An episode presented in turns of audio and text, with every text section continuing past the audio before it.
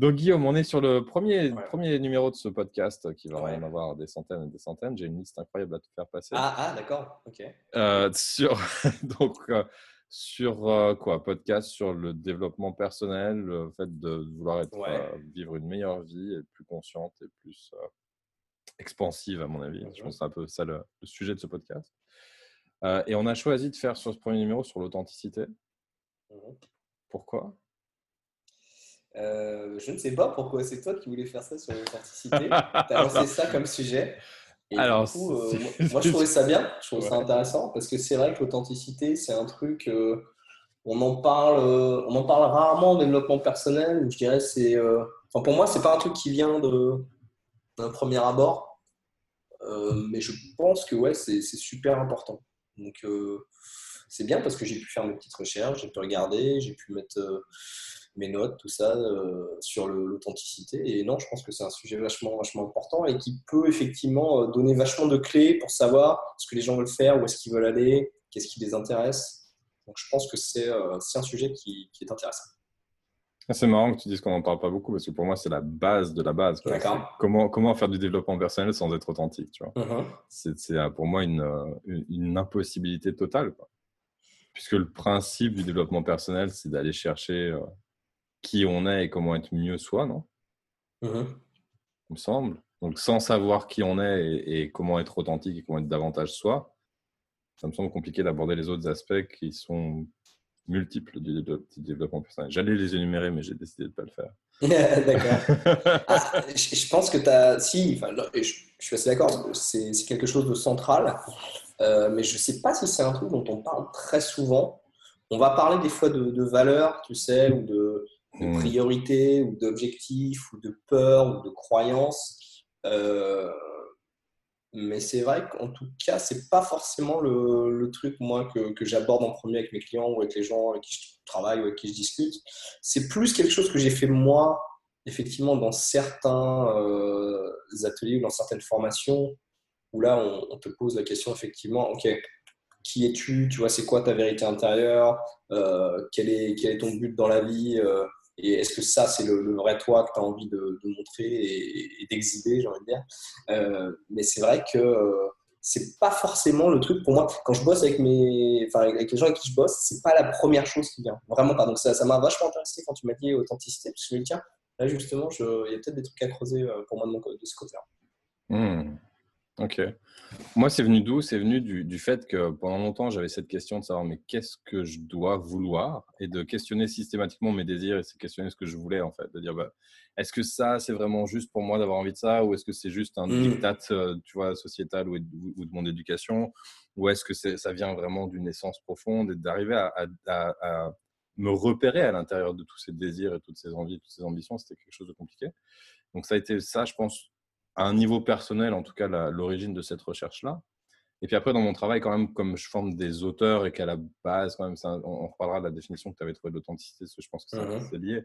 Mais à la base du travail de l'auteur, pour moi, ce que je dis souvent, c'est que je forme, je fais de gens qui écrivent des auteurs, c'est-à-dire que c'est pas simplement être de mettre des mots ensemble et de faire un discours cohérent et intéressant, mais c'est aussi aller chercher ce qui est vraiment singulier chez la personne qui écrit parce que c'est ça qui fera la différence après sur, euh, mmh. face au lecteur et ce qui fera que l'auteur pourra exister. Mais ça, c'est un truc en plus dont tu m'avais parlé, je me rappelle, euh, au niveau de l'écriture, enfin, dans ton école d'écriture, c'est effectivement la notion de l'écrivain, euh, effectivement, on parle de définition, mais ça, ça m'intéresse même de savoir pour moi comment tu définis genre l'authenticité dans l'écriture? Qu'est-ce qui fait qu'à un moment, ce que quelqu'un écrit, ça va être authentique, ou ce que quelqu'un produit, tu vois, ce que, quelqu'un crée, ou dans, son art Qu'est-ce qui fait que ça, pour toi, ça va être authentique, ça va être singulier, ça va être unique Ça, ça m'intéresse pas mal. Alors, juste pour la définition, je sais pas si tu. Vas-y, vas-y. Enfin, moi, moi c'est vrai que j'aime bien revenir souvent à l'étymologie des mots. Et ce que j'avais trouvé sur euh, l'authenticité, alors qu'est-ce qu'il disait? C'est que ouais, ça vient de authenticus en latin, authentes en grec. Et alors c'est marrant parce que ça, ça m'avait surpris quand je l'avais lu. C'est, ça veut dire de l'auteur ou du perpétrateur interprétateur, je trouve ça très lourd. Euh, et, ça veut dire qu'il correspond, enfin ça correspond en gros à se détermine par sa propre autorité. Ça, ça m'a, vachement parlé. Euh, et, du coup, ouais, il y a cette notion de l'auteur euh, qui arrive tout de suite dans l'authenticité. à savoir c'est est-ce que je suis auteur de ce que je fais, ce que je sens, de ce que je crois, de, de, de, ce que j'ai envie de faire, etc. Et ça, je trouvais ça intéressant. C'est super intéressant que tu ne dises pas de ce que je suis. Mhm. Si, ouais. Mais ce que je suis, euh, ce que je suis peut-être, ça peut être la, somme de mes, de mes, pensées, de mes émotions et de mes actions aussi. Ok. si, si, ouais, ce que je suis, ouais. Et, on va en reparler parce que quand on a discuté de ce, de ce podcast avant de le faire, on s'était dit, mais tiens, finalement, est-ce qu'il n'y a pas dans l'individu une essence qui préexiste finalement à toutes ces décisions, mmh. toutes ces pensées, tous ces états? Donc, est-ce qu'on est l'auteur qui, est l'auteur finalement? Dans, dans je suis l'auteur de ce que je suis Déjà, là, tu, tu, pars, tu pars déjà très très loin. Je pars déjà, j'aime ça. euh, ah, on peut laisser la question ouverte, tu vois, on n'a pas besoin de trouver la réponse. Mais je pense que c'est une question qui est intéressante quand même. Enfin, mais si, parce que là, je pense que tu touches, pour moi, parce que pareil, dans, l'authenticité, tu as d'autres définitions, genre euh, d'une authenticité incontestable, tu vois, genre quelque chose qui est authentique, qui est, euh, qui est exact, dont la vérité ne peut être contestée, etc. Mm. Euh, et, ça, c'est une notion de l'authenticité. Effectivement, ce que, tu, ce que tu dis bien, enfin, je trouve que ce qui est intéressant, c'est que l'authenticité, c'est aussi euh, qu'est-ce qu'il y a en, moi ou en chacun de nous qui fait que c'est ma vérité intérieure hmm. et, quelle est la source en fait Et est-ce que ça, ça vient vraiment du plus profond de moi, c'est qui je suis? Et c'est quelque chose, comme tu dis, qui, euh, une fois que tu as enlevé toutes les couches de l'oignon euh, de Shrek, tu vois, au sens plus profond ok, c'est quoi? Est-ce que ça vraiment, ça c'est vraiment moi, c'est authentique? Et, ça, ouais, ça on peut, même aller dans le spirituel très loin, mais d'où ça vient? Et ouais, ça, vient peut-être de, très très loin. Enfin, on va en parler, mais ouais. Hmm. Donc en fait, une fois que tu as dépouillé toutes les couches un petit peu, euh, comme, comme Descartes quand il arrive au je pense donc je suis, quoi. tu dépouilles tous les trucs, tu fais ok, mes sens peuvent me tromper, mes pensées peuvent me tromper, mhm. mes rêves peuvent me tromper, mais il y a un truc qui reste, c'est le, le jeu qui pense, enfin, la pensée mhm. réflexive. Et c'est à partir de là, finalement, que tu dis bon, bah, ça, ça a l'air de ne pas pouvoir bouger ça a l'air d'être là, on ne sait pas d'où ni de quoi, etc. à la limite, l'origine n'est pas la plus importante. Mmh. Et c'est à partir de ça que tu redéfinirais après, bah voilà, maintenant que je, peux, je vais prendre des décisions, je vais faire des choix, je vais donner une direction à ma vie, euh, je vais regarder mes états. Et c'est en comparant avec ce truc-là que je vais savoir si c'est authentique? Ouais, et je pense dans l'authenticité, il y a vraiment cette notion de savoir s'écouter, d'avoir l'intuition de qui on est et de, de ce qui cherche à s'exprimer à travers nous. L'intuition qui en est, ce qui cherche à s'exprimer à travers nous, ok. Et, et, pour moi, ça veut dire parfois, euh, alors effectivement, bon là on, va en parler, mais euh, ça demande de se connaître, ça demande de l'introspection. Mm. Ça, c'est bon, un truc forcément euh, dans, je pense, toi, toi dans tes ateliers d'écriture ou avec les gens qui bossent, c'est un truc sur lequel on bosse vachement. C'est d'abord, faut apprendre à se connaître avant de, effectivement, de partir, de savoir ce qu'on veut faire. Et, euh, et, puis ça veut dire aussi bah, étudier, étudier qui on est, comment on fonctionne, donc effectivement toutes ces couches. Ok. Est-ce que ça c'est moi ou c'est mon éducation? Est-ce que ça c'est moi ou ce sont juste des croyances? Est-ce que ça c'est moi ou c'est juste des automatismes? Euh, Ouais, ça, ça je pense, pour moi c'est l'une des grosses clés de, de l'authenticité. Mmh. Et, et, si on donnait un, un... enfin moi j'ai envie de là tout de suite puisqu'on est parti quand même un peu loin dans le théorique, de revenir dans mhm. du concret, tu parles d'introspection. Moi, ce que je fais avec mes auteurs, et là, j'ai une petite anecdote là-dessus sur une, euh, une cliente qui l'avait pas fait pendant longtemps et au bout d'un moment, je fais bon, maintenant ça suffit, il faut le faire parce qu'on ne peut pas avancer sans ça. C'est que je commence toujours par leur demander de tenir un journal d'écriture. La première chose, euh, la première chose que je leur demande de faire, c'est de dire à chaque fois que vous écrivez, vous avez un. Attends, attends, je vais, prendre, je vais, prendre, des notes. Prends des notes, prends des notes. Ouais. Vous avez un petit cahier à côté de vous et dans ce cahier, vous notez des choses très simples et factuelles. À quelle heure vous avez commencé? Tu m'en avais parlé, ça. Et combien de mots vous avez écrit Dans quel état vous étiez? Comment ça s'est passé? Et tu m'avais parlé aussi des. Pardon, je te Vas-y, vas-y, euh... C'était quoi là cet exercice aussi avec les. Euh les trucs singuliers, là, genre ce que tu détestes, ce que tu adores, ce qui te révulse? La, ça, m'avait vachement parlé, ça. Sweet Spot Map.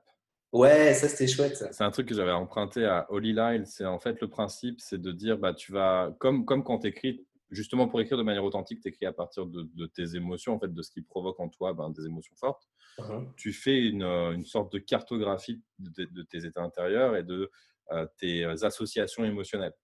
Mhm. Donc, tu vas chercher effectivement les trucs que tu adores, les trucs que tu détestes, les trucs qui te mettent en colère, les trucs qui te rendent triste, tes espoirs, enfin tes rêves, tes cauchemars, tu vois. Et tu mets un petit peu tous les trucs des plus anecdotiques aux plus importants. Et ça, en fait, après, tu l'observes et tu cherches, notamment, moi, ce que j'aime bien faire, c'est chercher des paradoxes. Tu vois, quand tu as la même chose dans j'aime et je déteste, mhm. ça, c'est intéressant à aller chercher parce que ça veut dire qu'il y a une tension en toi et nous, en écriture, ce qu'on cherche, c'est des tensions. C'est-à-dire qu'on va, pour construire une dramaturgie, pour construire une histoire, on a besoin d'avoir un truc qui soit irrésolu. OK, il y, a, deux pôles dans, cette, euh, dans ce personnage ou entre, dans ce monde entre deux, personnages, par exemple, qui, euh, ces deux pôles ne peuvent pas coexister, en fait. C'est illogique pour eux d'exister ensemble. C'est ce qui est la définition du paradoxe. Pourtant, ils existent ensemble. Uh-huh. et, cette coexistence impossible crée une tension qu'on a besoin de résoudre. Et pour le lecteur, c'est ce qui fait l'intérêt, c'est de dire putain, mais comment il va s'en sortir? Non, mais comment c'est possible que finalement ce personnage-là, il a à la fois envie, euh, je sais pas, on prend euh, une comédie romantique, envie d'être avec la, personne et en même temps pas du tout envie d'être avec elle. Mmh. Et ça s'explique après par plein de choses. Et ça, mais c'est pas ce qui nous importe. Ce qui nous importe, c'est d'être dans au moment en fait où cette euh, cette tension existe. Et après, on construit l'histoire à partir de cette tension. Et donc moi, le, ce, que, ce que je propose, c'est que si tu pars en tant qu'auteur avant même de concevoir ton histoire, si tu pars de tes propres paradoxes, bah, tu vas tout de suite injecter quelque chose de plus singulier parce que ça mmh. t'appartient à toi en fait. Ça te parle. Et que ce paradoxe, c'est le tien et il y a peut-être d'autres gens qui le partagent, mais pas à ta manière. Et après, tu vas injecter d'autres morceaux de ta cartographie vois, je sais pas, un petit truc qui te fait peur, tu vas, tu vas le mettre là-dedans, un truc qui te met en colère, qui n'est pas forcément lié, mais qui peut être associé quand même. Et à force de prendre des associations comme ça qui viennent de, de vraiment de, de, toi. Tu peux donner un exemple, peut-être? euh, bah, Je peux te donner un exemple de tête, comme ça, ça va être chaud. moi, j'ai, moi, j'ai une image qui me vient. Enfin, tu, tu, vois, je me rappelle quand tu m'avais fait euh, faire l'exercice. Ouais. Bah, du coup, je, je, l'avais fait euh, et, j'avais dit tiens, qu'est-ce que, qu'est-ce que je déteste? Je, déteste les fumeurs, par exemple. Désolé, mais je, déteste les fumeurs. Enfin, non, plutôt je déteste le tabac, quoi. Ou, euh, les cigarettes et tout. Reste, reste authentique. Ben, ouais, clairement. Et j'ai euh, une révulsion, en fait, vis-à-vis du tabac, ou s'il y a quelqu'un qui fume près de moi, ça, me dégoûte. Et du coup, je, à ce moment-là, j'ai eu l'image, en fait, de X-Files. Ouais. Tu sais, et dans X-Files, c'était le fumeur. Tu sais, t'as le fameux fumeur. Tout à fait. Et, je me suis dit, tiens, est-ce que le mec qui a créé euh, le truc, ou je sais pas, ou le, scénario, etc. Il, est, parti de là, il a dit tiens, j'aime pas les fumeurs, ou genre ça devait lui évoquer quelque chose, tu veux, de bien ou pas bien. Et du coup, il et en même temps, j'adore ce personnage-là, c'est-à-dire que c'est l'habitude est, vraiment horrible, ou je sais pas où ça, c'est vrai. Et en même temps, le personnage est central et super intéressant. Et je me suis dit tiens, est-ce que c'est pas justement ce que ce qu'est Lionel, ce qui va rendre unique euh, mon écriture ou mon œuvre ou ma création parce qu'effectivement, j'utilise le paradoxe et je mets ce qui me plaît, ce qui me plaît pas, et, c'est vraiment, euh, et c'est moi, quoi. Et je, je me dis pas, tiens, qu'est-ce qui va plaire ou qu'est-ce qui va vendre, mais vraiment, je, je mets ce qui, ce qui me touche. Et ce qui est juste pour toi. Mm-hmm. En fait, on va pousser le truc, c'est-à-dire qu'on va chercher plein. Euh, l'histoire va être constituée de plein d'éléments, d'accord, de plein de personnages, de décors, d'accessoires. Et plus tu vas aller chercher ces décors, ces accessoires et ces personnages dans cette carte que tu as faite, des choses qui te révulsent, que tu aimes, qui t'attirent, etc., plus ben, la combinaison que tu vas produire sera unique. Mmh. Parce que plus tu vas amener de variables, en fait, que, que, a... en fait, plus tu vas amener de variables, moins il y a de probabilité que quelqu'un d'autre ait la même combinaison de variables que toi. Donc, il y a le fumeur, mais tu as aussi euh, la fille euh, rousse hyper rationnelle, mais tu as aussi le mec qui est fan de, de, de comment d'extraterrestres. Mhm. Mais tu as aussi euh, l'espèce de groupe de trois gars, tu vois, qui disent un petit peu, qui, qui sortent de nulle part. Et en fait, c'est cette combinaison de tous ces éléments-là qui donne l'identité de la série. Mmh. ouais. Et qui donne l'identité de l'œuvre. Et quand, cette, quand l'identité de l'œuvre, elle naît de l'identité de l'auteur, c'est là où tu as le plus de chances de faire quelque chose de singulier. Pourquoi? Parce que le cerveau étant aussi paresseux qu'on le sait, si tu fais pas ce travail-là consciemment, spontanément, ce qui se passe en général, c'est que tu vas tomber dans des clichés. Tu vas aller chercher des trucs mmh. évidents. Un exemple que je prends souvent quand je travaille sur comment rendre une scène intéressante, je dis tout le monde peut faire une scène de. Enfin, imagine une scène de, de, dispute dans, un, dans, un, couple. Où est-ce que ça se passe et comment est-ce que ça se passe? Mmh. Dis-moi. Euh, je suis pas dans la cuisine. Dans la cuisine Avec des. Euh, euh, non, mais après, moi j'ai des images de séries qui me viennent, mais non, je sais pas, ouais, non, même dans la cuisine ou avec des, des, doigts levés, avec, tu sais, des, des, éclats de voix, les enfants qui font la gueule peut-être pas trop loin ou qui se demandent ce qui se passe. Ok, donc dans la cuisine, c'est la réponse que 80% des gens font. D'accord, ok. C'est super intéressant. Et, et c'est parce que c'est le truc qui, effectivement, culturellement, qu'on a en tête, parce que bah, derrière, c'est facile, tu as la cuisine, tu as la vaisselle, ça va voler, ça peut voler pour monde, tu vois. Et moi, je dis très bien, imagine la même scène maintenant dans une bibliothèque publique. ouais. Et là, tu vois, ce qui est intéressant, c'est que, bah ouais, mais du coup, il y a des contraintes de décor qui font que la scène est surprenante et que mhm. la dispute ne peut pas du tout avoir la, même tonalité. Et donc, tu vas être forcé de monter l'intensité de la dispute mhm. émotionnelle parce que tu ne pourras pas passer par euh, justement casser la vaisselle, les éclats de voix, les doigts qui se lèvent, etc. Ou alors, il y aura des conséquences et ces conséquences vont bloquer le, déroulement de la dispute, si tu veux. Et mhm. donc, c'est là où tu surprends aussi c'est en allant chercher justement l'inattendu. Et spontanément, on ne va pas le faire parce que le cerveau va aller chercher euh, ce qui est immédiatement accessible et disponible, à savoir ben, les représentations culturelles qu'il a construites au fil de son expérience. Et donc, en faisant ce travail conscient de dire, bah, tiens, ok, j'ai une scène de dispute que spontanément, dans mon premier jet, j'ai fait dans une cuisine parce que c'est venu comme ça. Mhm. Où est-ce que ça pourrait se passer? Et je vais regarder dans ma cartographie émotionnelle un décor qui me parle. Soit un décor qui me plaît, soit un décor qui me révulse, selon la tonalité que je veux donner à la scène, tu vois? Et je vais aller chercher ce décor et me dire, tiens, est-ce que ça peut changer ce qu'on attend d'une scène de dispute? Mmh. Comment est-ce que ça va la faire évoluer? Comment ça va me permettre d'amplifier de, ce qui se passe finalement? Je, trouve ça, je trouve ça super. Je trouve ça super. Parce qu'en plus, là, si on parle de l'authenticité appliquée à quelque chose de concret. Tout à fait. C'est comment je suis authentique dans mon écriture. Comment je suis authentique dans. Euh, euh, bon, là, pour le coup, c'est créer une scène ou, euh, ou un scénario, etc. Tu voulais, tu voulais parler de quoi d'autre? Je, sais qu'on avait parlé des, limites euh, de l'authenticité ou des, obstacles. Euh, avant, avant, de répondre à quoi d'autre, je peux rebondir parce qu'on peut appliquer ce même travail-là à la définition d'objectif personnel. Tu vois, là, c'est appliqué à, la création. Oui, oui, oui. Ah, attends, mais vas-y, grave. Tiens, j'ai fait ma cartographie émotionnelle, il y a des trucs qui me plaisent. Qu'est-ce que ça me hmm. dit de ce que j'ai envie de faire que j'ai jamais encore fait? Tu vois, par exemple, là, moi, j'ai commencé à prendre des cours de chant. Ça fait des années que j'ai envie d'utiliser ma voix mais que j'ose pas parce que, et on va pouvoir parler de ce qui limite l'authenticité, parce que dans toute mon enfance, j'ai entendu dire que je chantais faux. Uh-huh. Donc je me suis jamais donné la permission de croire que je pouvais savoir chanter. Et peut-être c'était le cas. Et peut-être que c'est le cas, mais je sais aussi qu'on peut tout apprendre. Oui, oui, Donc, Je peux apprendre, je peux désapprendre à chanter faux, tu vois. Ou peut-être que tu peux apprendre à chanter juste. Ou je peux peut-être apprendre à chanter juste c'est carrément mieux. Mais ouais, ouais. Tu vois, donc c'est un peu cette mm. idée-là, c'est de dire, ben, dans ma carte émotionnelle, un truc qui me plairait, un truc que je m'autorise pas à faire, qu'est-ce que c'est, tu vois? Alors c'est marrant parce que je, je, regardais euh, juste ce matin euh, une vidéo de Tim Ferriss. Je sais pas si tu l'as vu, où il fait un TED Talk à, Vancouver. Il parle de stoïcisme. Okay. Et, et, dedans, en fait, surtout, il parle, il, lui, d'un exercice qui l'a vachement aidé, parce que, chose que j'ignorais, c'est que Tim Ferriss était, est un grand dépressif et qu'il a fait même des tentatives de suicide et tout. Euh, il a fait, je sais pas combien de dépression dans sa vie. Ce qui explique beaucoup de choses quand même. et euh, il dit un exercice qu'il a fait, qu'il a, qui a changé sa vie, il appelle ça le fear setting. Donc, c'est pas, euh, c'est pas la création d'objectifs, c'est. Euh, je sais pas comment tu, traduirais ça, fear setting en français. L'établissement de peur, non? Voilà, c'est un peu. Il met, il met à plat ses peurs, en fait. Ok. Et, il dit en gros, voilà, c'est quoi, euh, c'est très quoi. C'est quoi le pire qui puisse arriver? Euh, Ok, comment je pourrais éviter ça? Mais il fait, il fait ça, c'est un secret process euh, en trois pages et tout. Et à la fin, ok, et même si ça arrive, ok, comment je peux l'améliorer ou comment je peux le rendre mieux, le, réparer ou le guérir, etc. Et, et, ça, je trouvais ça très fort parce que c'est plutôt que de se dire, alors effectivement, on peut se poser la question de j'ai un objectif, qu'est-ce qui me plaît, qu'est-ce qui me passionne? Et ça, c'est un truc sur lequel, pour le coup, bon, c'est un truc que je fais vachement, euh, euh, où on parle vachement. Ok, c'est quoi la passion? C'est quoi l'envie? Quand on, fixe des objectifs, souvent, on, évite d'aller sur des trucs logiques, tu sais, ou rationnels. Pour moi, si ça inspire pas les gens, tu vois, si ça les passionne pas, il y a des chances que ça dure pas longtemps. Donc, au bout de quelques semaines ou quelques mois, ça, ça retombe, quoi, un peu comme les, euh, fameuses résolutions de la, nouvelle année. Mmh.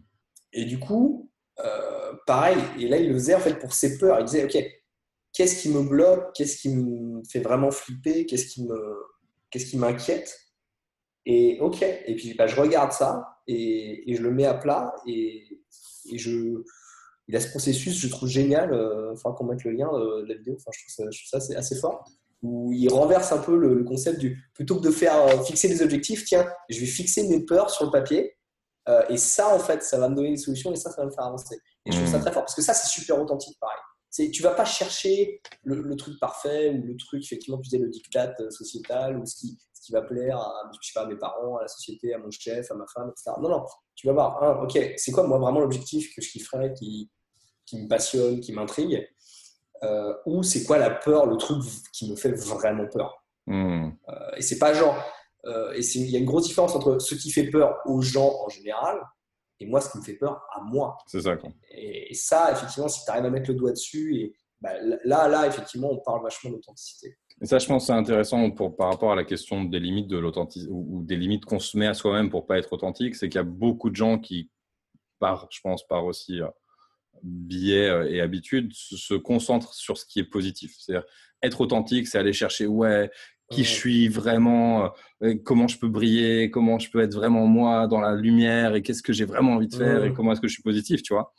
Et dès que tu commences à parler du négatif, dire ouais mais de quoi tu as peur, mais c'est quoi tes grandes souffrances et comment tu peux les dépasser, c'est un peu genre euh, je ne suis pas sûr d'avoir envie de parler de ça, tu vois? Alors qu'en fait, c'est important parce que c'est comme ça aussi que tu es authentique. En on, en parlait l'autre fois, en reconnaissant tes failles, en reconnaissant les, erreurs que tu as pu faire, mmh en reconnaissant bah, que tu as pu grandir de ces erreurs-là. Et d'aller travailler comme ça, soit sur les peurs, effectivement, soit sur les zones d'inconfort, soit sur des, peut-être même des, souffrances passées que, as envie de, que, que, tu pourrais dépasser, tu vois, mais qui te par lesquelles tu as appris à te définir, tu peux devenir plus authentique aussi dire ouais, je me suis défini par, euh, je sais pas, une rupture amoureuse, euh, un deuil que j'ai pas réussi à gérer, des choses comme ça, ou un traumatisme ou n'importe quoi. Et comment je fais maintenant pour construire à partir de ça et comment je fais pour intégrer ça à mon identité, tu vois? C'est ce qui est dans la, dans la psychanalyse jungienne important, c'est toute la, partie de l'ombre qui est à mmh intégrer et à prendre en compte aussi dans la définition du soi. Je te sens très réflexif. Non, si, si, euh, j'aime beaucoup. Je suis assez fan de Jung en plus, donc euh, parce qu'il est inconscient. Et, et sur, en fait, ça, non, ça me rappelle un, concept clé. Euh, je ne sais plus si on avait parlé la dernière fois ou pas sur l'authenticité. C'est la vulnérabilité. Hmm. c'est effectivement qu'est-ce que tu as inhibé de positif ou de négatif au fil des années, ou peut-être les parties de toi, comme tu as dit, que tu veux cacher, que euh, qui sont un peu difficiles. Euh, pareil, c'est quoi tes erreurs que peut-être tu n'assumes pas ou on ne s'exprime pas. C'est en général, on ne va pas communiquer sur nos plus gros échecs. Et en fait, c'est vachement libérateur. Et surtout, les gens vraiment authentiques, et c'est marrant, enfin après, je, moi je m'étais posé la question de, tiens, c'est qui pour moi les personnes les plus authentiques? Hmm. ou, des, exemples d'authenticité? Et tu t'aperçois, enfin pour moi en tout cas, que c'est des gens qui peuvent, parler absolument de tout, euh, de leurs plus grands succès comme de leurs plus grands échecs, de leurs plus grandes peurs comme de leurs plus grandes passions, euh, et, qui sont complètement vulnérables et qui, euh, vulnérables au sens, ils, se montrent, ils, ils exhibent, tu vois, au, sens, effectivement, l'inhibition, l'inverse de l'inhibition, pour moi, c'est l'exhibition. Donc, tu montres qui tu es et il y a tout, il y a tout dedans. Il y a le bien, il y a le, moins bien, il, y a, il, y a, même le mauvais ou le mal, même, et puis les pulsions, assumer ses pulsions, etc. Et ça, c'est sans les mettre de côté, sans les ignorer. Donc, euh, hmm. je suis assez d'accord. En fait, c'est bien, on est d'accord. On est complètement d'accord. sur, plein de trucs. Donc on était là-dessus. Tu voulais parler de quoi d'autre? De on a donc parlé de ce que c'était que l'authenticité, pourquoi c'était important pour, bien faire les, bons choix, en tout cas les choix qui, nous correspondent, savoir comment se développer. Je pense qu'on parlera, moi j'aimerais bien qu'on fasse un autre module, enfin un autre podcast sur vraiment la question de euh, comment est-ce qu'on définit ses, objectifs et quel choix est-ce qu'on fait pour son développement personnel. Mais ça, je pense que c'est tout un, sujet à part entière. Ça, va être une série parce que. ouais, ouais. Et je pense, tu vois, le fait de poser les bases de l'authenticité nous aidera à, rebondir par rapport à ça. On a un petit peu parlé de quelques-unes des limites. Quelles autres limites tu vois, toi? Il y a peut-être l'éducation pour parler de ça un peu? Les ennemis de, ouais, de l'authenticité. Qu'est-ce que j'avais euh, identifié? Le, premier truc pour moi, c'était, euh, je le sais parce que c'est vachement important pour moi, c'est vouloir plaire et impressionner. Hmm. Euh, ou on va dire la, pression sociale ou, les attentes, si tu veux, du groupe ou, de la société. Et, moi, j'ai tendance à vouloir être aimé de tout le monde. Ça, c'est, c'est pas tout le monde, hein, mais, mais moi, moi c'est ça. Et du coup, ouais, je, je, je ferai des pieds et des mains pour, tu vois, ouais, qu'on m'accepte dans ce groupe, qu'on me trouve super cool, qu'on me trouve sympa, qu'on me trouve chouette. Et, et, et je supporte pas, de, par exemple, le rejet. Si, je, suis rejeté d'un groupe ou que j'ai l'impression, tu vois, que ah non, je ne je, je, je, correspond pas et tout, justement, là, je vais m'apercevoir, tiens, je fais des trucs, c'est pas moi.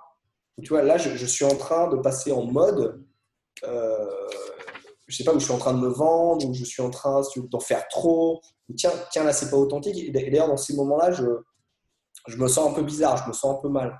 Euh, je suis pas détendu.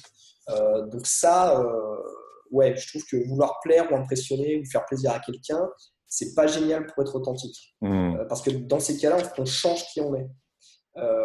Et je me rappelle notamment à une époque, c'était assez flagrant quand j'étais avec mes amis ou dans mon groupe de, gens que tu connais. Tu sais, quand tu es dans, ton groupe social avec tes potes, ouais, hmm. tout va bien, tu fais tes blagues. Et en fait, dès qu'il y avait des nouvelles personnes qui arrivaient, euh, surtout bon, quand t'es ado, tu vois, genre, il y a des filles et tout. Et oh moi, mon Dieu C'était mon Dieu, des filles et, et, je passais dans, dans, un autre mode. Tu sais, hein, le mode, ah tiens, il y a des nouvelles personnes, il faut que je fasse euh, mon guigui, il faut que je fasse le con, je sais pas quoi, il faut que je fasse des blagues un peu, un peu, un peu vaseuses. Et, euh, et c'est un truc qu'on me reprochait, qu'on m'a reproché très très longtemps. Où, mes potes me disaient, mais attends, mais qu'est-ce qui se passe quoi? Pourquoi euh, la première fois que je t'ai présenté, tu vois, à mes copines ou à mes copains, t'étais intenable en fait. Et, du coup, bon, ben, ça m'a pris du temps. Hein. mais bien après, je me suis dit, ah c'est marrant, en fait, tout le monde me dit ça. C'est-à-dire que dans les 20 premières minutes de l'interaction, avec des gens que je connais pas, je, je suis pas, euh, bah, du coup, je suis pas authentique. Hmm. Euh, donc pour moi, ça c'était l'un euh, l'un des, des, ennemis d'authenticité. Je sais pas si toi, toi, je sais pas si tu as ce problème. De, de, moi, de vouloir être aimé par tout le monde? Ouais. non, moi j'ai besoin d'être d'être reconnu dans, dans, ma légitimité à être qui je suis. Uh-huh. Et, et, ça, ça peut avoir l'effet inverse que ce que tu décris. C'est-à-dire que si je sens que c'est compliqué d'être que les gens acceptent qui je suis et de reconnaissent, voilà, et, questionnent un petit peu mon, mes croyances et mes valeurs, enfin pas mes croyances, mais vraiment mes valeurs et puis ce pourquoi je, je, je, je, stand, enfin tu vois, je me tiens, euh, comment on dit en français mmh. les trucs, ce, en quoi je crois ou ce qui est important ouais, les trucs importants pour moi, tu vois. Je vais, je vais plutôt rentrer en mode euh, oppositionnel, voire me détourner de la personne. Parce que tant pis, quoi ça vaut pas la peine, ça vaut pas le coup que je fasse ça. Et, et ça, c'est pas un truc authentique pour moi parce que j'ai envie de pouvoir connecter avec les gens. J'ai envie de mmh. pouvoir échanger avec des gens qui sont pas forcément raccord avec moi. Mais c'est pas vraiment une question de est-ce que tu es d'accord ou pas. C'est c'est quand tu questionnes qui je suis, tu vois. Quand tu me dis, ouais, mais attends, non, t'as tort. Mmh. C'est, ce que tu dis, ça pas, c'est, es complètement à côté de la plaque, quoi. T'as rien compris à la vie. Je suis là, je mmh. attends, je questionne pas ce que tu es ou qui tu, tu vois.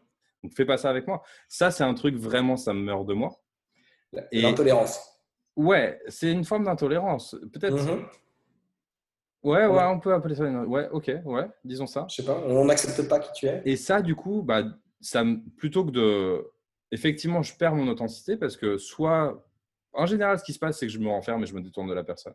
Au mm-hmm. lieu de continuer à développer la relation et d'essayer de, de, me présenter différemment ou de continuer à être euh, vraiment qui je suis, je vais ok, tant pis. Ça, c'est un truc qui m'impressionne chez les gens vraiment authentiques c'est cette capacité. Je parle souvent, je donne l'exemple de la formation euh, de PNL qu'on avait fait, ou je sais plus, enfin à Francfort.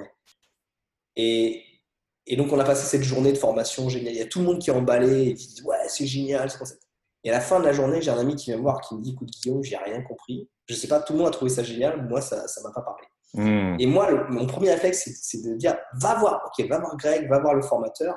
Tu vas voir, il va te retourner, il va te faire un speech, et, du coup, il va te faire les clics, tu vas tout comprendre. Et en fait, il va voir Greg. Et, et à la fin, en fait, il revient et, je dis Bon, alors, il t'a dit quoi et tout. Et en fait, Greg, ce qu'il lui a dit, il lui a dit Ah, t'as pas compris T'as pas pu Bah, c'est pas grave. C'est ça. C'est pas pour toi. Ok Ou peut-être ça te parle pas. Et, donc, en fait, il avait aucun besoin de le convaincre. Il, il était complètement ok avec le fait que ça lui passe euh, à 3000 au-dessus de la tête que ça lui parle pas ou même qu'il trouve ça euh, neutre ou complètement. Et ça, c'est un truc que j'essaie de, de, faire vachement plus. Mais bon, forcément, quand je, commence à dire aux gens, euh, je suis coach, euh, l'une des, réactions que tu as souvent, c'est coach, c'est quoi, c'est quoi ce boulot Et du coup, arriver à être OK avec le fait que c'est pas pour tout le monde, qu'il y a des gens avec qui ça plaire, il y a des gens à qui tu ne vas pas plaire, d'ailleurs. Ça c'est très très dur pour moi, mais oui, que des fois, des fois mes enfants vont m'envoyer bouler. Et déjà, c'est dur parce que c'est des enfants, donc tu sais que c'est des caprices sur Ah, je t'aime plus. Et moi, mon premier réflexe, c'est oh, Comment ça, tu m'aimes plus? C'est pas possible. Mais, pour toujours.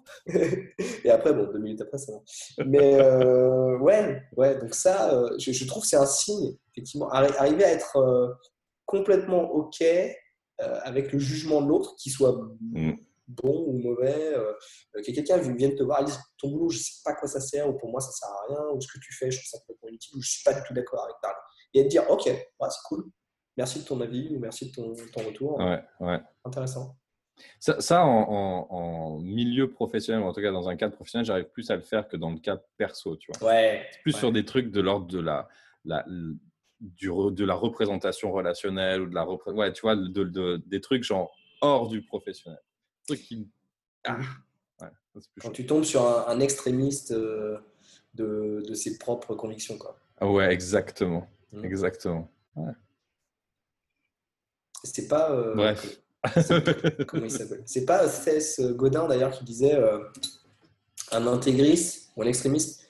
Un extrémiste, c'est quelqu'un qui, qui analyse, qui regarde si, un, si, un, si une croyance correspond ou si un fait correspond à sa, croyance, hmm. avant de dire s'il l'accepte ou non. Ouais, exactement, c'est ça.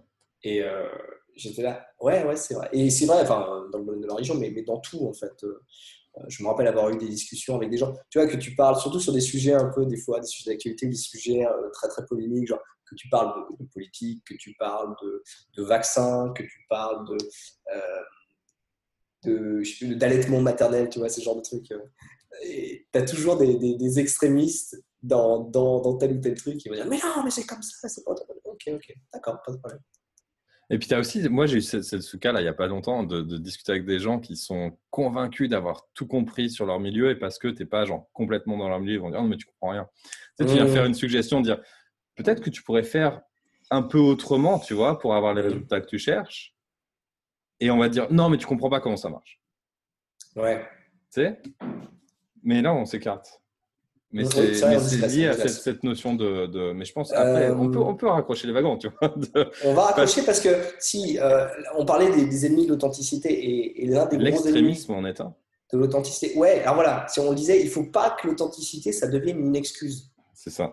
il ne faut pas, pour, pour tous nos comportements ou toutes nos croyances ou toutes nos émotions, en disant Mais attends, D'ailleurs, tu, tu, tu m'avais c'était un super exemple où je sais plus, genre, attends, attends je suis énervé, euh, je suis authentique dans ma colère, euh, donc euh, va chier, quoi. tu vois Et ou non, là, je suis pas bien, tu vois, donc j'ai le droit de pas être bien, donc laissez-moi manger mon agendas tranquille. je vous parle pas, là, Ouais. et donc, c'est pas une excuse pour être un connard, l'authenticité, si, si, on voudrait résumer. Non, c'est vrai. Et, et, et, ça peut le devenir. Parce que moi, je sais que c'est très courant c'est pas une excuse pour les faiblesses et sous prétexte que oui, ça fait partie de nous. Et tu, avais, oui, avais, abordé un sujet ultra intéressant, le, sujet de l'authenticité des émotions. Est-ce que tu veux nous parler de ça? Euh, Ça va être euh, long, ça, fait, ça fera une série aussi. Donne-nous la version courte. La version courte, c'est que toutes les émotions ont une fonction. Euh, et qu'elles sont une, une manifestation physiologique de quelque chose qui se passe au niveau de l'inconscient et qui est à gérer au niveau de l'inconscient. Et d'après moi, elle se manifeste, enfin pas que d'après moi, mais d'après les recherches que j'ai faites, elle se manifeste au moment où on a besoin de faire attention à quelque chose. Donc tu vas avoir un truc qui va se passer, une situation dans ta vie, une interaction avec quelqu'un ou une interaction avec toi-même, qui va te mettre un petit peu en dissonance avec tes besoins du moment. Euh, tes besoins fondamentaux, profonds, enfin pas, on va pas parler de Maslow ou quoi, mais tes besoins inconscients du moment, qui sont peut-être pas tes besoins fondamentaux, mais qui sont autre chose. Et bah, soit tu vas avoir un besoin de, lâcher prise sur quelque chose qui va t'amener une, forme de tristesse, soit tu vas avoir besoin de réaffirmer tes frontières, ce qui va t'amener une forme de colère. Euh, toutes, ces choses-là. Soit tu vas avoir besoin de, reconnaître euh, une fierté, ce qui va t'amener de la joie. soit tu vas avoir besoin d'être en vigilance parce que tu es peut-être en danger à un, niveau ou à un autre de ton mmh existence, ce qui va pouvoir t'amener de la peur. Je reste sur ces quatre émotions de base. Et l'authenticité de l'émotion, c'est simplement de reconnaître ce besoin-là à travers la manifestation émotionnelle. C'est-à-dire, OK, tiens, il se passe un truc. Quelle est l'émotion qui se manifeste? Quel est le besoin qu'il y a derrière? Ok, je le reconnais. Bam, c'est bon, c'est géré. Mmh. Et ce qui se passe quand tu fais pas ça, je pense quand on n'a pas cette discipline-là, c'est que l'émotion, ben, elle n'a pas été entendue. Donc, qu'est-ce qui va se passer? C'est que le besoin est toujours là, il n'a pas été reconnu. Donc, l'émotion va se remanifester, mais à un degré d'intensité supérieur. Et ce qui se passe pour la plupart des gens, parce qu'on ne nous apprend pas à gérer les émotions et à être autonome émotionnellement, c'est qu'au fil du temps, ben, l'émotion, elle se rajoute à l'émotion d'avant, et puis elle monte en intensité, puis elle monte en intensité, puis à un moment donné, où un tout petit truc va faire déborder le vase, et c'est l'image classique de l'explosion. Mmh. Et là, l'émotion va se transformer en, son, pendant extrême, si tu veux. Donc la rage pour la colère, la dépression pour la tristesse, mmh. l'euphorie pour la joie, qui n'est pas forcément quelque chose de bon, même si on pense que c'est bon, la terreur totale pour la peur, qui peuvent aussi avoir des fonctions qui peuvent se manifester. Tu vois, je veux dire, si tu es pris au milieu d'une fusillade, je pense que c'est bien d'être terrorisé. Euh, et pas d'avoir juste un peu peur. Mais la plupart des gens, quand ils sont dans la terreur ou quand ils sont dans l'explosion de colère, dans, dans l'éclat de rage, c'est pas lié à un besoin réel immédiat. C'est mmh. la cause de cette inauthenticité émotionnelle, en tout cas ce que je qualifie d'inauthenticité émotionnelle, qui est le fait de ne pas dire au moment où l'émotion se présente, et où il est peut-être genre point 1 sur l'échelle, tu vois, de dire, OK, elle est là, quel est le besoin auquel elle correspond, je reconnais ce besoin, je réagis en fonction de ce besoin. Et c'est peut-être juste 30 secondes de dire, OK, là, je suis en train de perdre un truc, euh, une croyance, un espoir, euh, un objet, une partie de moi, j'en sais rien, tu vois, ou une minute de ma vie. OK Et ça me rend triste. Je laisse sortir ça et après, je reprends ma vie normale, tu vois. Et quand tu apprends à avoir cette discipline-là et à être dans, dans cette authenticité-là, ça permet d'avoir une, une euh, réalité émotionnelle beaucoup plus fluide, en fait, beaucoup plus stable et d'éviter les pics que la plupart des gens connaissent. Un truc dont on parlait justement. Une chose que nous, que nous ne connaissons pas du tout d'ailleurs. Exactement. Nous n'avons jamais euh, ce genre de Jamais aucun pic émotionnel. Chérie, d'ailleurs, si tu m'écoutes. Non, mais. Euh... Et je pense, par, contre, je, rebondis là-dessus, c'est important. Euh, tout ce qu'on dit là, euh, on ne se positionne pas comme des, des méga sages ayant atteint ah l'illumination et l'éveil. En tout cas, moi, non. Excuse-moi, j'avais oublié ton, ton, aspect Bouddha. Mais c'est un process, quoi. C'est tout, ce qu'on dit, c'est des outils pour, pour euh, amener à une meilleure vigilance, à une meilleure capacité d'attention à soi. Et on évoquait l'introspection tout à l'heure, et l'introspection, elle est, à mon sens, elle peut arriver à deux moments. Tu as mmh l'introspection rétrospective, qui est quand tu dis, OK, qu'est-ce que j'ai pensé, qu'est-ce que j'ai ressenti, qu'est-ce que j'ai vécu, mmh etc. et tu as l'introspection immédiate, qui est de dire, OK, là, en ce moment, il se passe ça. Là, en, moment, en ce moment, je suis en train de vivre mmh. ça. Et de prendre conscience de ça, et d'être présent, un truc sur lequel on va pouvoir rebondir aussi, à, ce qui est en train de se manifester en soi. Et ça aussi, c'est l'authenticité. J'essaye de ne pas tousser. tu vérifies que ton aisselle pue pas trop, non ça Non, j'essaye de ne pas tousser. Hein. euh, non, alors ça me parle vachement de tout ce que tu dis. déjà, il y a un truc, tu dis j'adore, euh, c'est effectivement toutes les émotions ont une raison d'être. Ouais. Donc ça euh, amène, amène à ça. Parce que qu'est-ce qu'on fait souvent C'est, euh, ouais, on parlait d'inhibition tout à l'heure, mais si une émotion n'est pas exprimée. Petit conseil de ah. lecture. Euh, D'intelligence émotionnelle. Tout le monde. D'accord. C'est qui? Daniel Goldman. Goldman. Analyser et contrôler ses sentiments et ses émotions et celles des autres. Ouais. Ok. Wow, cool. Euh, et du coup, effectivement, si c'est pas exprimé, enfin moi je dis souvent, si c'est pas exprimé, au bout d'un moment, ça va te déprimer. Mmh, très bien. Euh, une fois de plus, voilà, si, si, si, c'est pas exhibé, ça va être inhibé. Et effectivement, tu disais, c'est bien cette accumulation de choses que tu as supprimées même, qui au bout d'un moment vont exploser. Effectivement, et du coup, l'émotion va plus sortir par euh, petits jets euh, contrôlés, euh, mais par une sorte de, geyser extraordinaire qui est complètement incontrôlable et qui va faire forcément des, des dégâts collatéraux et qui te déborde complètement. Et là, tu, qui t'envahit, qui prend tout le contrôle de toi. Et que tu regrettes. Puisqu'après, effectivement, quand on voit ce, côté néfaste de l'émotion euh, qui, nous, euh, qui, nous submerge et qui, des fois, qui, qui, crée forcément des, comportements ou des réactions qui ne sont pas souhaitées, on, on, va se dire, la première réaction, c'est Ah oui, c'est une mauvaise émotion. Non, hmm. Non, c'est pas l'émotion qui est mauvaise. C'est peut-être effectivement, comme tu as dit, de ne pas, de pas avoir fait l'introspection euh, sur le moment, de ne pas l'avoir exprimé. Alors, ça rejoint vachement, moi, ça m'a tout de suite pensé à la communication non violente. Bien sûr. Hmm. Euh, parce que j'adore dans la communication non violente. Ce qu'il explique, c'est que voilà, c'est d'abord, c'est OK, c'est quoi mon besoin? D'abord, je regarde pour moi. Ensuite, c'est quoi le besoin de l'autre?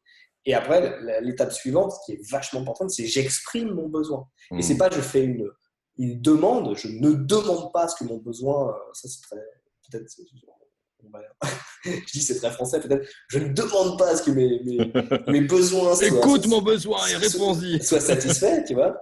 Euh, mais je peux faire une requête. Et hmm. ça, ça c'est un truc euh, important. je, travaille là-dessus avec mes enfants. c'est technique. Euh, donc voilà. Pour... Et un autre truc Est-ce qu'on peut, est que, est qu'on peut approfondir un peu cette notion de requête? Parce que il y a, y a, pour moi vraiment, c'est effectif. Ok, je vais essayer de il y a, mmh je pense que la, requête est optionnelle. C'est-à-dire que dans beaucoup de cas, le simple fait d'exprimer le besoin suffit. Toi, tu es gestalt. Es gestalt quoi. Ouais, moi je pense, enfin, tu vois, tu exprimes ton besoin, l'autre l'entend, et, souvent ça fait du bien. Souvent, juste ça, ça te permet de dire, ok. Déjà pour toi, ouais. Et, là, on rejoint le, concept de mindfulness. Oui. Euh, je ne sais même pas comment ça se dit en français. Euh, euh, moi, je voulais faire quand même une spéciale dédicace à Jean-Claude Van Damme. je pense que les gens vont se dire, mais pourquoi, pourquoi ça fait parler français? Guillaume est très aware. Euh, non, mais c'est vrai qu'il y a beaucoup de ces concepts, en tout cas pour moi, que j'ai effectivement exploré par des auteurs anglophones ou étrangers. Et du coup, c'est vrai que des fois, pleine conscience. Ah d'accord, pleine... ah, c'est pas mal ça, pleine conscience. mindfulness, ça marche, pleine conscience. Et donc, ce concept de pleine conscience, où tu disais, effectivement, il peut y avoir une introspection rétrospective j'aime beaucoup. Euh, et une introspection présente dans le moment présent. Euh, donc, effectivement, un effort de pleine conscience en disant tiens, qu'est-ce que je ressens maintenant? Qu'est-ce que j'exprime maintenant? Et, déjà, ouais, je pense que tu l'as beaucoup dit, ou pareil, la thérapie euh, Gestalt, elle est vachement basée là-dessus c'est je me concentre sur ce que je ressens maintenant, qu'est-ce qui se passe dans mon corps, qu'est-ce que je ressens? Et juste, effectivement, des fois, juste le fait de l'exprimer à voix haute, pour moi-même, pas forcément pour les autres, de dire tiens, je, je suis triste, tiens, je ressens euh, de la peur. Tiens, je suis en colère. Et, arriver à accepter ça sans le, bah, le supprimer, sans le, le, réprimer, etc. Euh, je, trouve ça déjà très. Et effectivement, déjà, là, tu vas être capable de, faire l'expérience de ton émotion et elle va te, traverser. Quoi. J'adore, je, parle souvent du, du mantra euh, de la peur, tu sais, du Bene Gesserit. Euh, que, que, j'adore. Et oui, je. La référence de geek par excellence. Peut-être, peut-être. Euh, Frank Herbert, d'une. Mais euh, je ne connaîtrais pas la peur. la peur est la petite mort qui mène à l'inhibition totale. À quoi? À totale Non, je sais, sais même plus, tu vois, mais je, je, laisserai ma peur passer sur moi, je la laisserai passer au travers de moi. On le mettra dans les, dans les notes. Et lorsque je me retournerai sur son chemin, il n'y aura euh, plus rien, rien que moi. Et ça, je trouve ça très fort. C'est très Donc, juste, Guillaume fait des champions de mémoire. Il a démontré sa capacité à, non, même pas. par cœur. Je ne pas par cœur. Le je pas se répéter. même pas. Même pas. Mais euh, non, la litanie de la peur, ça s'appelle, je crois. C'est une litanie. On, il sera, on le mettra dans son intégralité dans, ouais, dans, les, notes. Euh, non, il y a un autre truc que tu disais, donc c'est Gestalt, mindfulness, pleine conscience la, euh, euh, et la communication non violente. Dit. Sur l'authenticité des émotions, super, euh, super important. Et, après, effectivement, la requête. Alors, ouais, la, requête, reconnaissance du besoin. Optionnelle. Parce que, bon, après, là, on va parler aussi d'authenticité dans l'expression, hmm. dans la communication. C'est-à-dire, tu peux être authentique avec toi-même, ça ne veut pas dire que tu es authentique avec les autres. Parce que tu peux très bien l'accepter pour toi, dire à un moment, tiens, j'ai cette émotion, tiens, j'ai ça qui se passe, tiens, oui, ça c'est vraiment moi. Après, la, façon dont tu vas communiquer sur ton authenticité, et on va revenir quand même au fait de c'est pas une excuse. Tu vois, tu vas pas commencer à dire, euh, mais attends, c'est mon besoin, ou genre, ah oui, mais moi j'ai besoin de ça, euh, pourquoi j'ai pas ça euh, La façon dont tu vas t'exprimer sur tes besoins, dont tu vas communiquer avec l'autre, ça va être super important. et ça peut rester authentique, mais, mais là, là je, je mets un gros mais quand même et, et il faut quand même rester très respectueux et, euh, et respecter l'authenticité de l'autre aussi. Mm. Euh, c'est pas parce qu'on a une authenticité, une, authenticité, une unicité de, qui on est qu'on peut se permettre de se balader avec cette authenticité et j'ai envie de, de, de, la placarder dans la tronche des gens en permanence. Euh, je prends l'exemple, je sais pas, du naturisme. Euh, voilà, tu vas pas commencer à te balader à poil euh, à la sortie des écoles parce que toi, authentiquement, tu sens que euh, le corps nu est la plus belle chose qui existe. Et peut-être, tu vois, pour toi, ça veut pas dire que tu vas imposer ton authenticité aux autres. Et donc, il y a, et on en parlera peut-être un peu après, c'est-à-dire, peut-être non, j'en sais rien, c'est comment tu t'exprimes dans ton authenticité, c'est-à-dire qu'il y a du respect, aussi le fait quand même qu'on vive en société. Après, si tu vis en ermite, pas de problème. plus, je te vois très bien. Euh, mais, euh, ou alors, si, et cette notion aussi d'adulte fonctionnel. Hmm. Si je suis un adulte fonctionnel, ça veut dire que je, peux être conscient que parfois, il y a des choses qui méritent à ne pas être exprimées. Je sais peut-être où est mon moment authentique, mais peut-être c'est pas le meilleur moment d'exprimer, c'est pas le, le, bon moment d'en parler. voilà. Donc, c'est pas euh, moi j'ai pas envie que les gens non plus l'introspection très bien l'expression les besoins etc ça veut pas dire que derrière il faut aller balancer. Et d'ailleurs c'est un truc sur lequel je, me bats avec les gens avec qui je bosse en permanence c'est que dès qu'on leur donne des outils ou eux ils ont fait cet effort d'introspection ils ont commencé à créer à jouer avec des concepts des machins etc le premier truc la première tentation et c'est très très tentant c'est d'aller voir les gens et d'aller leur expliquer. C'est ça. Euh, et leur dire ah non mais attends là mais mais c'est pas toi là, tu comprends, là t'es pas authentique, ou attends, mais attends, tu connais même pas la communication violente, mais arrête, ce que tu es en train de faire, tu te rends pas compte, putain, l'impact que ça va avoir sur ce gamin. Donc euh, non, non, surtout pas. C'est d'abord pour soi. Euh, après, pour les autres, c'est encore autre chose. Et ah, puis il y a beaucoup de choses après dans la relation et ce que veut, ce que c'est que la relation à l'autre. La, la, la, relation, elle se fait aussi non seulement dans l'expression de son authenticité, mais dans l'accueil de l'authenticité de l'autre. Tu vois. Et ce qui est important, je trouve, dans cette notion d'exprimer ses besoins, c'est que les deux parties ou les trois ou mmh. quatre parties de la relation doivent exprimer leurs besoins et peuvent exprimer, ont le droit d'exprimer leurs besoins. C'est pas non plus un devoir, c'est un choix. Mmh. Mmh. Et, euh, et que ben, la, la, vraie discussion commence à partir de là. C'est-à-dire, voilà mes besoins, voilà tes besoins. Est-ce que on peut les, les, réaliser ensemble? Auquel cas, la relation se définit sur cette base-là, ou est-ce qu'on peut pas Et auquel cas, qu'est-ce qu'on fait de la relation? Ça, je ne sais même pas si on avait posé la question du, pourquoi de l'authenticité. Je me rappelle que tu avais posé cette question la dernière fois. Et, du coup, alors, ok, si on exprime, etc., l'authenticité, pourquoi C'est quoi du coup l'intérêt en fait, de l'authenticité Pourquoi, pourquoi c'est important? Je me rappelle, tu avais posé cette question-là la dernière fois. Je pense que ça, revient, tu disais tout à l'heure, tu as évoqué un truc sur lequel je voulais rebondir, tu disais, quand je suis pas authentique, je me sens bizarre. Mmh. Quand je suis pas vraiment moi, il y a un truc en moi qui n'est qui est pas aligné, tu vois? Et on, a évoqué, tu as évoqué l'intuition, on, en a parlé ensemble la dernière fois aussi. Enfin, l'intuition est la base de cette recherche d'authenticité. Et si on part du postulat, c'est je crois le postulat qu'on a pris, qu'il y a quelque chose en soi qui est vraiment soi, dont on ignore l'origine, dont on ignore la cause, dont on, peu importe, on va pas aller mmh chercher de la, on va pas rentrer dans la métaphysique, mais si on part du postulat qu'il y a quelque chose en soi qui est vraiment soi, qui demande à être exprimé, et tu disais tout à l'heure euh, un, truc sur lequel je te rejoins complètement, c'est qu'est-ce qui cherche à s'exprimer à travers moi finalement. Mmh et si on part du principe que je ne suis qu'un canal pour cette chose qui cherche à s'exprimer en moi.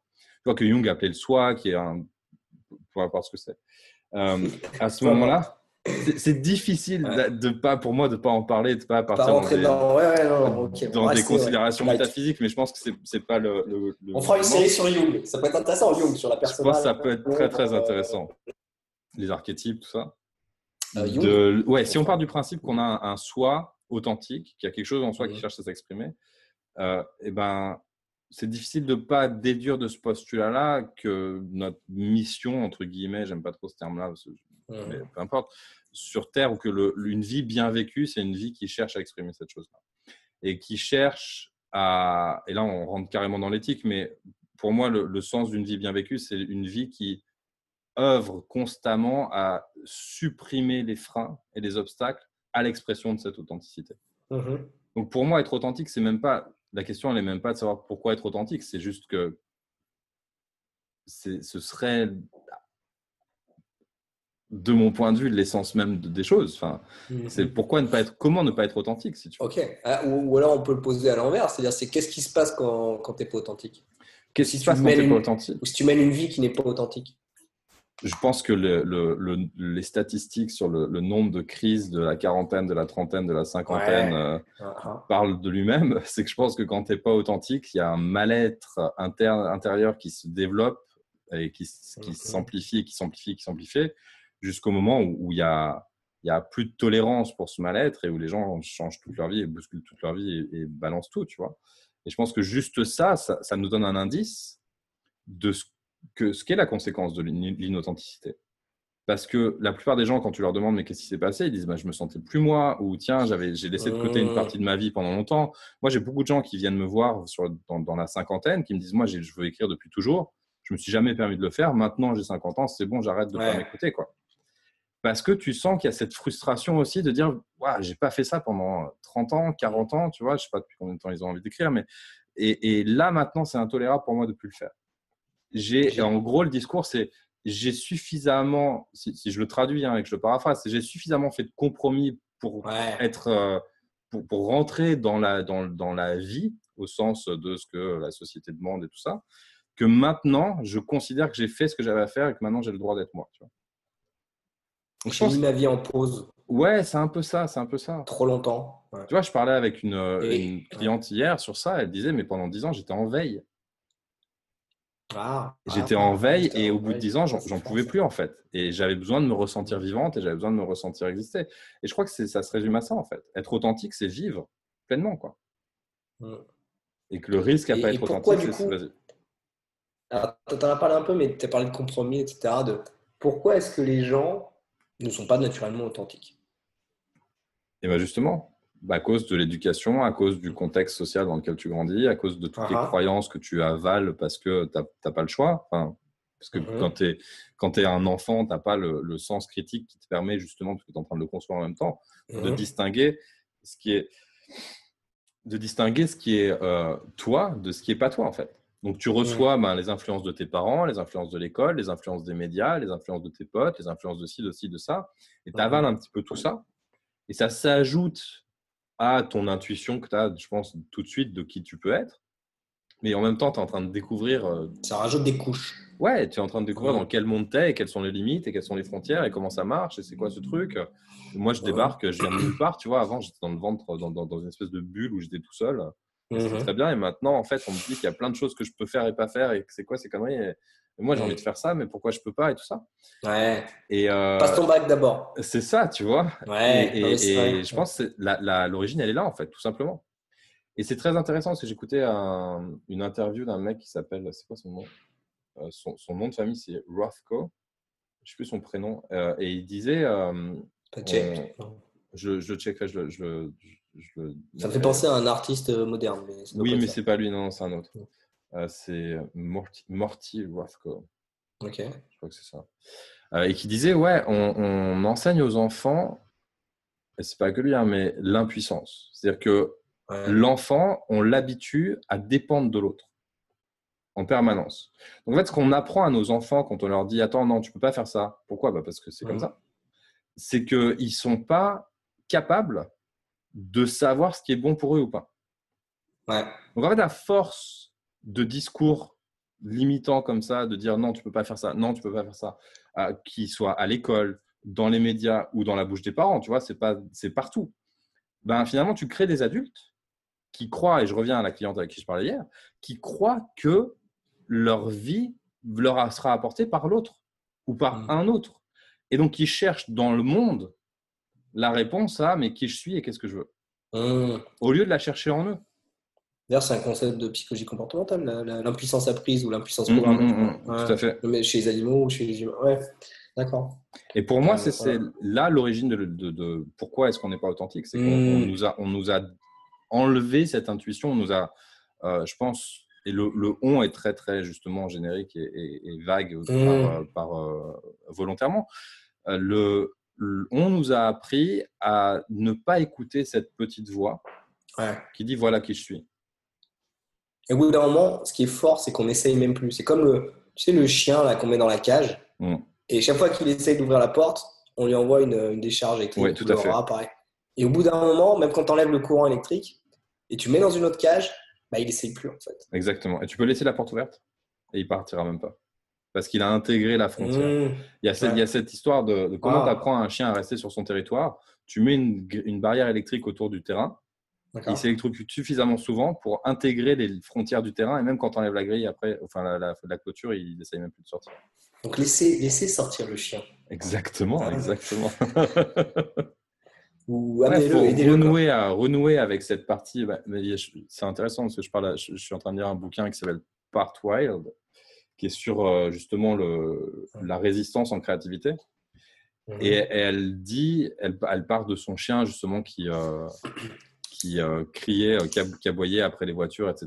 Et bon, peu importe, il y, a, plein de, il y a, un contexte dans, lequel je ne vais pas rentrer. En gros, elle mhm. dit, on a tous en nous cette partie animale, cette partie sauvage qu'on a tellement domestiquée qu'on n'arrive plus à l'entendre alors qu'elle est là. Et on est tous en fait en partie sauvage. Et cette, cette partie sauvage, c'est la partie qui dit voilà qui je suis, laisse, moi exister, quoi, laisse-moi, mmh. m'exprimer. Et après, bah, on ne va pas non plus euh, renier l'importance de la, du conditionnement social. Tu vois, il y a quand même une forme de conditionnement social qui est importante pour justement éviter que tout le monde se balade à poil devant l'école des enfants. Ouais. Euh, est-ce que c'est du conditionnement, ça, ou c'est des règles de vie et de société tu vois? Quelle est la différence?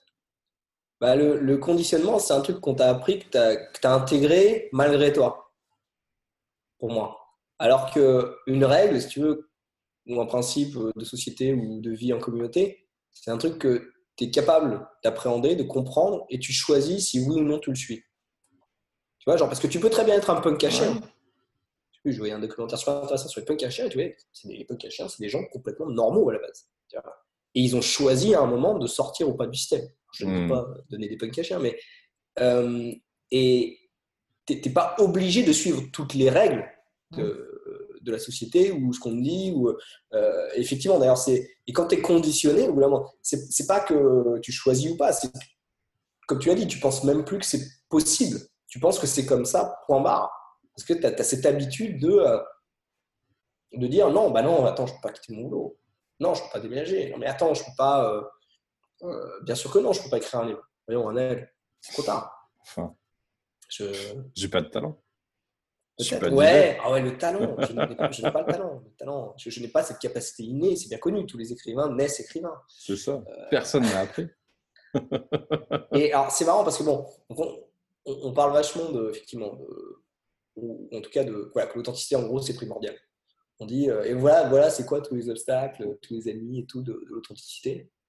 Et du coup, on, a même, je pense, on a pas mal de pistes pour dire euh, comment on sait qu'on est authentique ou pas et, comment.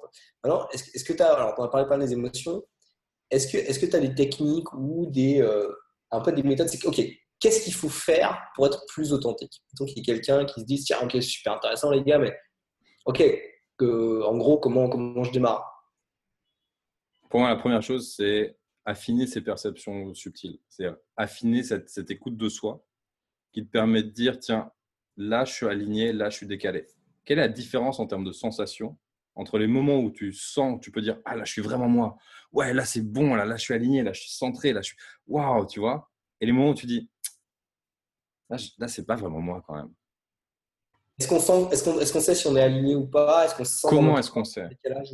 Comment est-ce qu'on sait? Parce qu'on le sait. La, la, plupart des gens ont au moins un souvenir d'un moment où ils se sont dit là je suis vraiment bien, là je suis vraiment aligné, là je suis vraiment waouh, tu vois? Ah, et, ouais, et donc tu dis, c'est un peu, c'est quoi? D'abord, c'est physiologique, c'est une sensation? Est-ce que c'est d'abord ou pas? Je sais pas, mais c'est aussi une sensation. C'est quelle, sens, quelle sensation? Tu le sens, tu vois? Tu disais tout à l'heure, ouais, il y a des moments où, quand je suis pas authentique, je me sens bizarre. Mm. C'est quoi bizarre concrètement? C'est où dans ton corps bizarre? Tu peux me le montrer? Tu peux me le décrire? Est-ce que c'est au niveau de la poitrine? Est-ce que c'est au niveau de la gorge? Est-ce que c'est dans le ventre, dans la tête? Quelle sensation précise?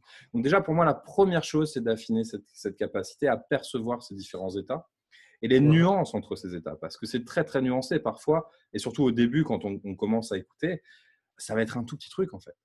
Ça va être juste euh, une respiration un peu plus euh, un peu un peu moins ample un peu moins fluide. Ça va être un tout petit euh, une toute petite courbure du dos tu vois qui fait que tu te replies un tout petit peu sur toi mais c'est tellement petit que tu fais pas attention. Donc la première chose pour moi c'est ça c'est être attentif aux variations des sensations et en particulier prendre le temps de cette introspection immédiate quand tu dis ok là je suis bien là je suis moi là je suis vraiment en train de faire quelque chose qui me ressemble et qui me correspond Mm. Je fais pause une seconde, je, regarde et je m'observe. Et je dis, qu'est-ce qui est en train de se mm. passer dans mon corps en ce moment? Et ça prend un, dixième de seconde. C'est très, très rapide en fait. Il suffit juste d'y de, penser pour y être attentif pour avoir la réponse. Après, ça demande un peu d'entraînement. Pour toi, ouais, ça demande un peu d'entraînement. Ça demande un peu d'entraînement pour être, pour mm. être capable de le ressentir et de le, et de le définir. Mais une fois que tu sais le faire, déjà, ça, c'est la première étape. Toi, ce serait quoi?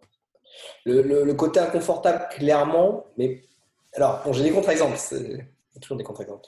Euh, c'est très important, les contre-exemples. C'est de, dire que des fois, être authentique, c'est pas confortable. Pour moi, on parle souvent d'alignement ou de, congruence. Parce que je peux, je peux très bien avoir quelque chose que, qui me paraît inconfortable. Tu vois et donc là, il y a aussi cette notion d'être authentique dans ses émotions parce que euh, c'est pas juste être confortable. Parce que euh, il y a des émotions effectivement qui sont pas confortables. La peur, la tristesse, la, colère, etc. C'est pas confortable. Mais arriver à dire, ok, est-ce que c'est congruent? Est-ce que, je, est-ce que je suis en colère? Est-ce que j'ai, pareil, tu utilisais le terme de, de colère juste, mmh, de, colère euh, légitime, authentique, voilà. Et, de dire, ok, est-ce que, ouais, est-ce que j'ai vraiment, est-ce que je suis vraiment en colère? Ouais, ben, je suis en colère.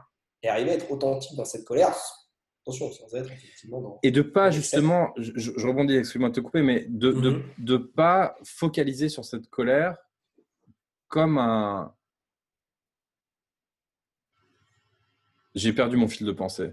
Comme quelque chose de négatif, tu veux dire Ouais, en fait, ce qui se passe, c'est que ce qui, ce qui peut arriver, c'est que, c'est que l'émotion prenne le dessus sur l'attention. Et c'est que tout d'un coup, oui, cette colère est authentique, mais tu vas, la personne va se focaliser sur sa colère au lieu d'aller chercher derrière la colère. Tu vas faire Ah ouais, je suis en colère, je suis en colère, merde, je suis en colère, il faut que j'arrête d'être en colère, j'ai pas le droit d'être en colère, ou je suis pas bien d'être en colère, tu vois. Et c'est mm. important d'entendre ça et de dire Très bien, la colère est là, je l'entends, mais qu'est-ce qu'il y a derrière ça qui est authentique? Mm. Ouais, tout à fait, voilà. Est-ce que voilà, est-ce que c'est congruent d'être en colère? Oui, je suis en colère. Pourquoi? Ah, mais Parce que ça, c'est super important pour moi. C'est ça. Comment est-ce que je peux exprimer ça maintenant? Ouais, voilà. Et comment, et comment je peux accepter ça? Et comment Ok, si c'est important pour moi, qu'est-ce que je vais faire? Ok, mm. bah, effectivement, je vais peut-être mettre des limites. Ou, ouais, si, je vais peut-être pousser une violente. Ou bah, je vais peut-être prendre des mesures. Ou non, je ne vais pas accepter ça. Ou je vais me défendre, etc.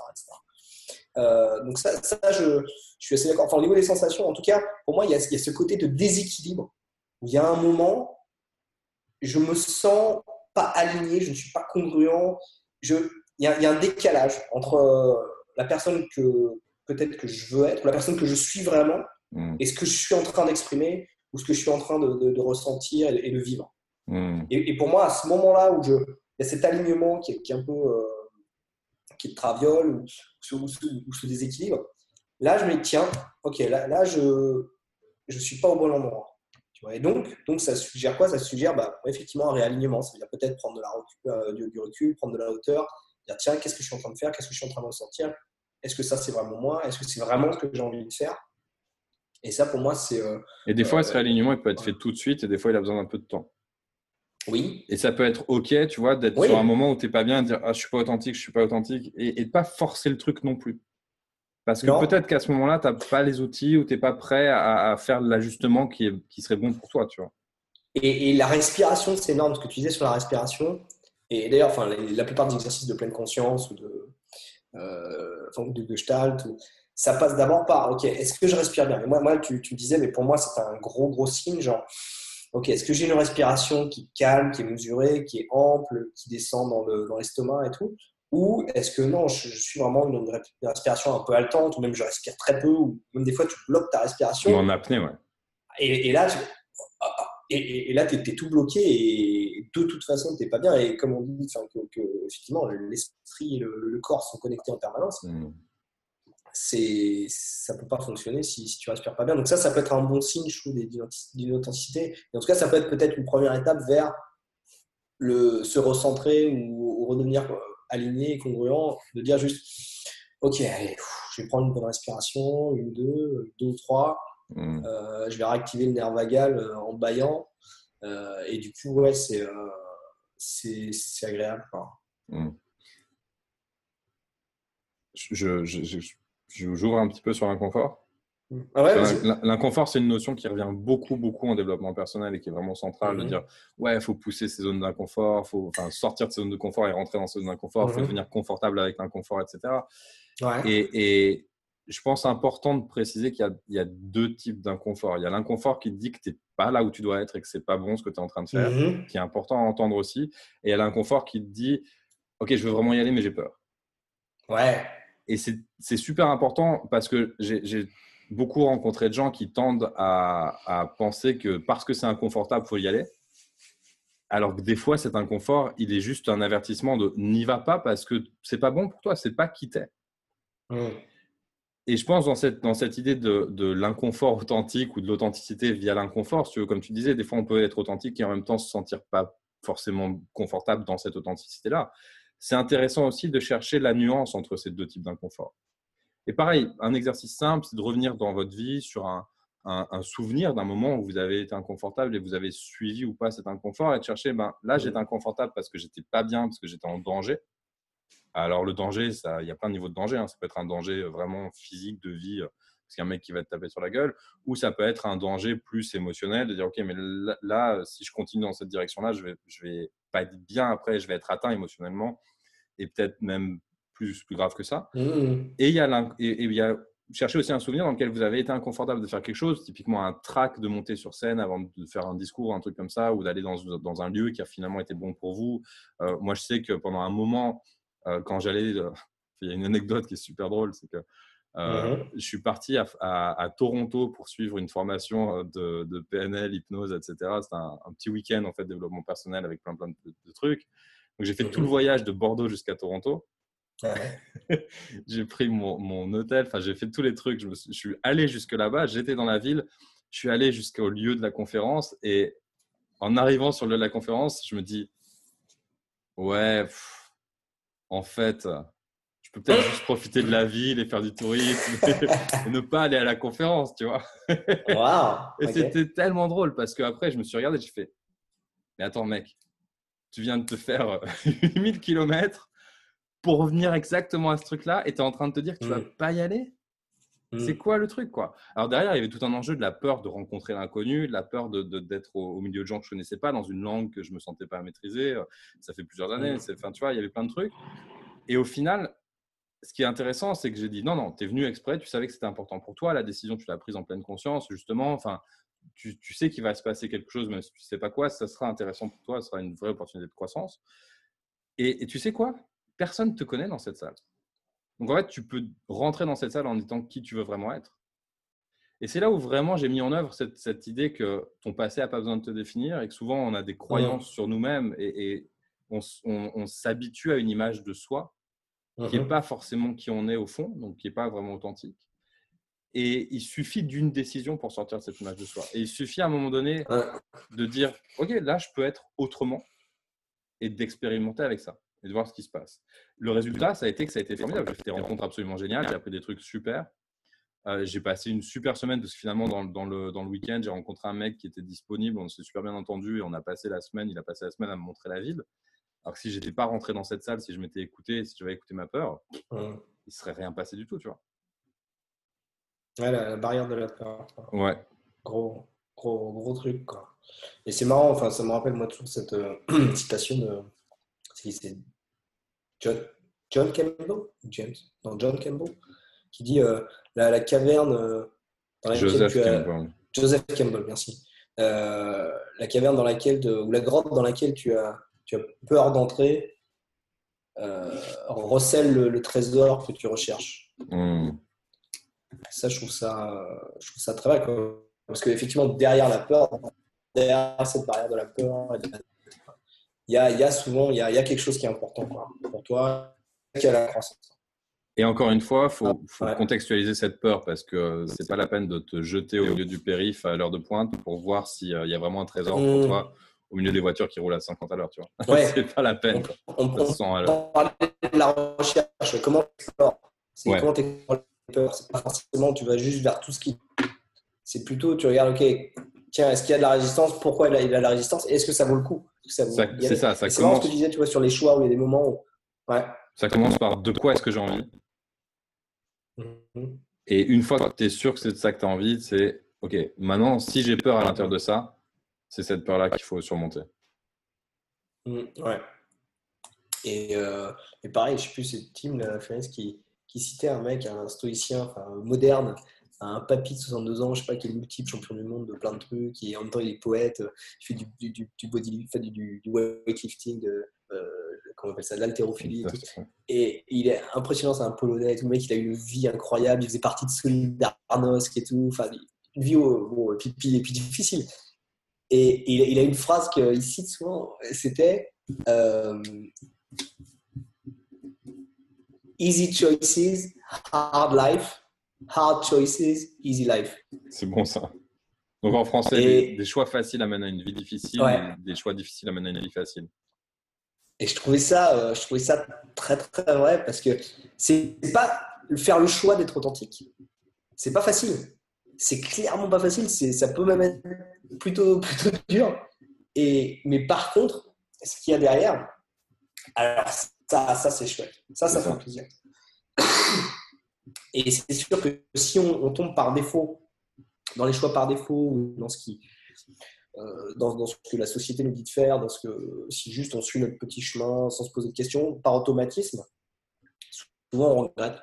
On regrette et on se dit tiens pourquoi j'ai pas fait ça? Tiens pourquoi j'aurais ah j'aurais dû faire ci, j'aurais dû faire ça. Bah, il y a eu cette étude qui a été faite sur les mourants et sur les cinq plus grands regrets des mourants. Et, c'est toujours celui qui revient le plus, c'est de ne pas avoir suivi ses rêves et de ne pas avoir suivi ses envies, de ne pas s'être plus mmh. écouté. Quoi. C'est jamais genre j'ai pas gagné assez d'argent ou j'ai pas euh, fait tous les voyages que je voulais faire ou j'ai pas eu assez d'objets ou tu vois, c'est plus euh, mmh. j'ai pas su écouter ce que je ressentais comme étant vraiment important pour moi.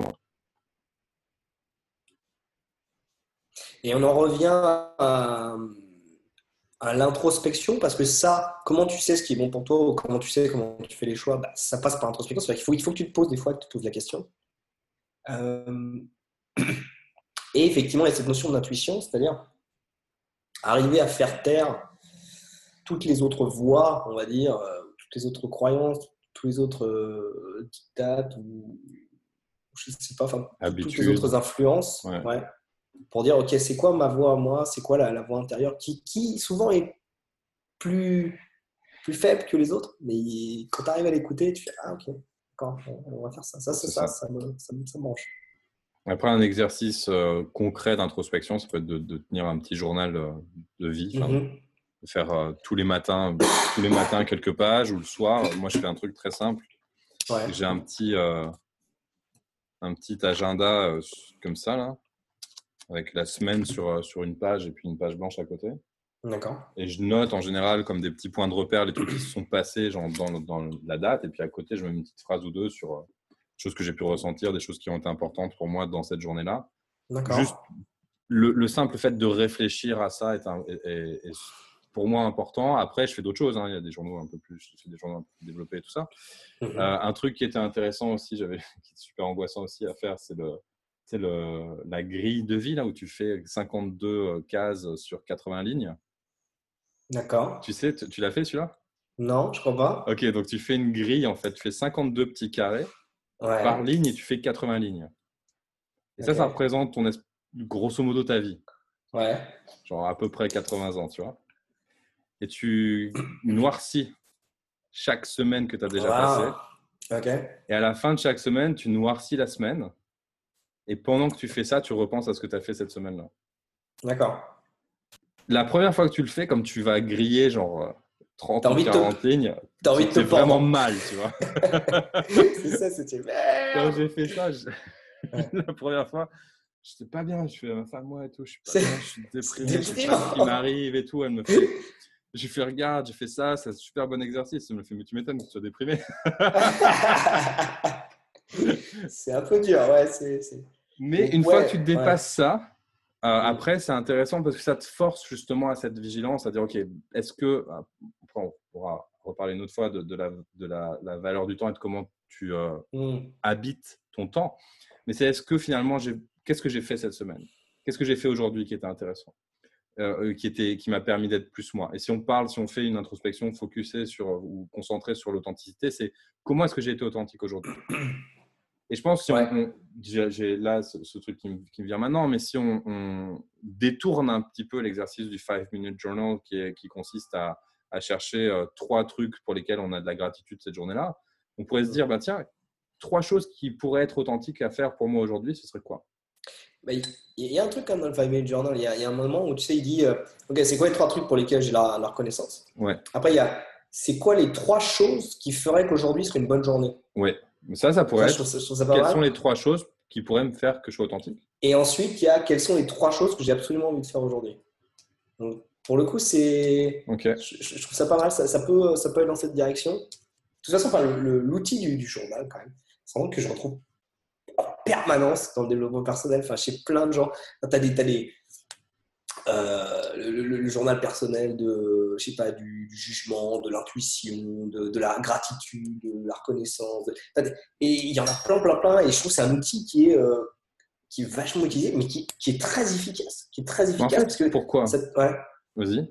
Non, ça te force comme ça à mettre sur le papier, euh, à poser les trucs. Donc, l'introspection, elle est là, quoi. Même si c'est 2-3 minutes par jour. C'est ça. Boum, tu sors et puis tu vois que tu t'es mis face à, tes choix et tout.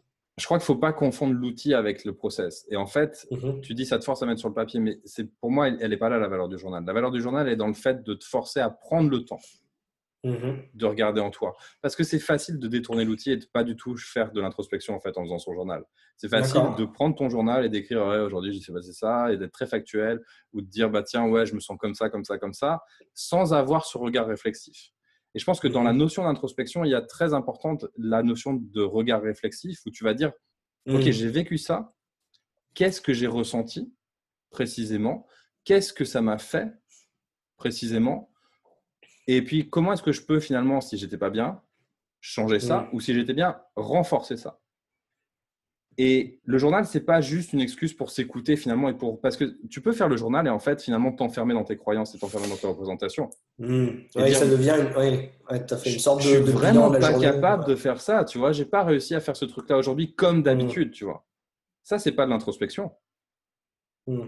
L'introspection, c'est dire bon, j'avais envie de faire ça, j'avais envie, j'avais tel petit objectif aujourd'hui, j'avais tel tel truc que je voulais faire et j'ai pas réussi à le faire qu'est-ce qui s'est passé Qu'est-ce qui, fait que j'ai mmh. pas réussi à le faire Comment est-ce que je peux faire différemment euh, Ça, c'est déjà plus, plus, plus euh, utile, tu vois.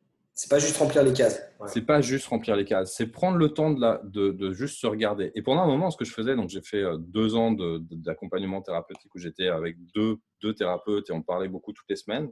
Mmh et, et, ça a été très efficace parce qu'à côté, j'avais plein de trucs. Comme je suis très branché développement personnel, j'avais plein d'outils. Donc à chaque fois, c'était un peu comme un, un, mmh condensé de plein de choses et chaque séance était très forte. Elles étaient d'ailleurs euh, souvent euh, impressionnées ou en tout cas euh, surprises de, la vitesse à laquelle j'intégrais les trucs. Non, mmh genre de, je les ferai venir, je les ferai témoigner. en fait, non, pas du tout. merde. Non, en tout cas, tu as ce truc-là où, c'est ce qui est important là-dedans, c'est pas ça, c'est de dire que ils étaient tellement impressionnés par toi qu'ils voulaient te garder même. Ce qui se passait après, non, ce qui se passait après, c'est que je prenais le temps, si tu veux, de juste m'asseoir. Euh, et de juste rester là à observer ce qui se passait, à être à mm. l'écoute de ce qui se passait. Et rien que ça, ça suffit. Je veux dire, on n'est pas obligé de tenir un journal. Et le journal peut être un détournement finalement euh, d'attention. L'introspection, c'est le, le fait de prendre du temps dans la solitude et dans le silence, d'écouter ce qui se passe en soi, de ressentir ce qui se passe en soi, d'être attentif à ça. Et là, je vais être vraiment authentique avec toi. Je commence à me sentir mal parce qu'on a dépassé 11h30. Le temps, c'est ça, Je me disais, il faut que tu ailles chercher euh, ton Ouais, il faut que je parte dans 10 minutes. Donc, on va, on va D'accord. wrap ça. On va wrap up? Exemple parce que donc ça, c'est un truc auquel, après, à force de faire attention, justement, on peut ressentir ces choses-là.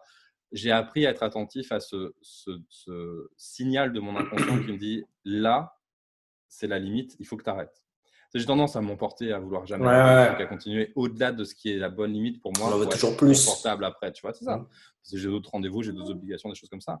Et j'ai appris à sentir ce truc qui, qui, commence genre dans le ventre, qui remonte et qui bloque. Qui, c'est pas qui bloque, mais qui Là, je devrais, du plexus. Je devrais exprimer.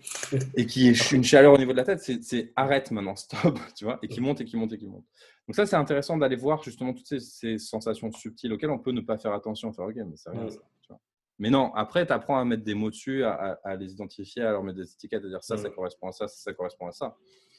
Et, pour ça, l'introspection, je suis d'accord, il y a plein d'exercices qui sont utiles pour ça. Mm. Mais effectivement, euh, suivre un journal, c'en est un. Avoir, avoir une, période méditative dans la journée ou l'introspection juste de, retour, très bien.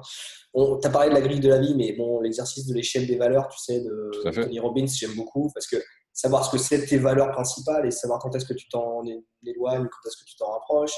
Euh, donc les valeurs, qu'est-ce qui est important pour moi voilà. Ouais. Et donc, euh, ouais, savoir qui, qui t'es, quoi.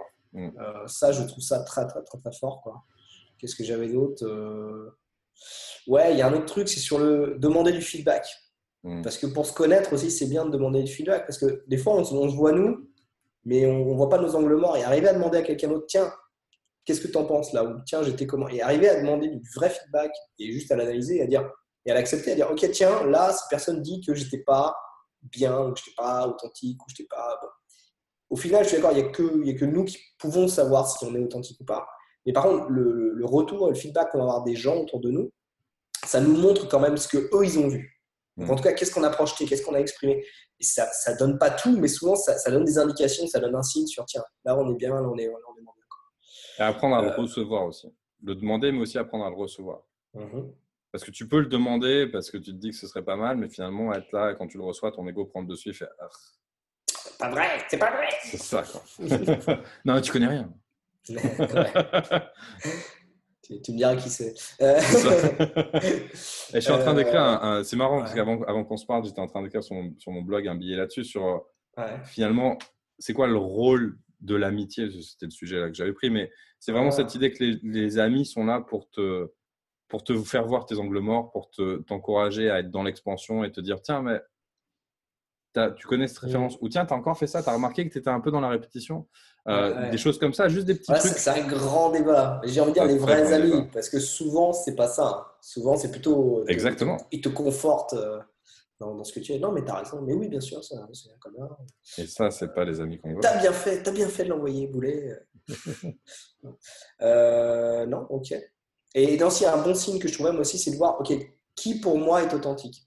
Est-ce que je connais des gens, tiens, des gens, des célébrités, machin, qui a un exemple d'authenticité, quelque chose, tiens ça, tiens, ça me parle, tiens, je trouve lui, il est vulnérable, tiens, lui, sa façon de s'exprimer, ou, euh, sa façon d'être, ça, me plaît, ça me parle, ça m'attire, hmm. ça me passionne. il y a quelque chose qui me, qui me tire vers ça, et je me dis, c'est un bon exemple, tu vois, c'est un bon hmm. modèle d'authenticité.